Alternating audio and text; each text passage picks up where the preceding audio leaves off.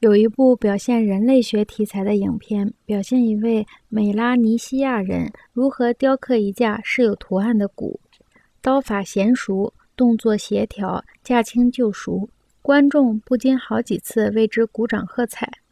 他的雕刻技艺成了一支歌，一出芭蕾舞。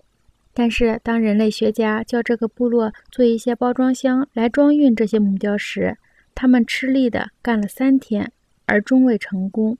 他们只能用两块木板交叉成九十度的形状，然后就失望地割下，不再继续。他们不能造包装箱，把自己雕刻的木鼓装起来。在中世纪低清晰度的木刻世界里，每一件物体都形成自身的空间，不存在它必须顺应的合理而连贯的空间。由于视网膜上的形象受到强化，物体不再凝聚在自身形成的空间中。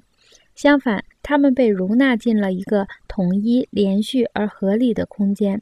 一九五零年，相对论宣告统一的牛顿空间理论解体，并说明它是一种幻觉或神话。虽然它是一种有用的理论，爱因斯坦宣告了连续的或合理空间的末日，这就为毕加索和马克思兄弟以及疯狂画刊的艺术铺平了道路。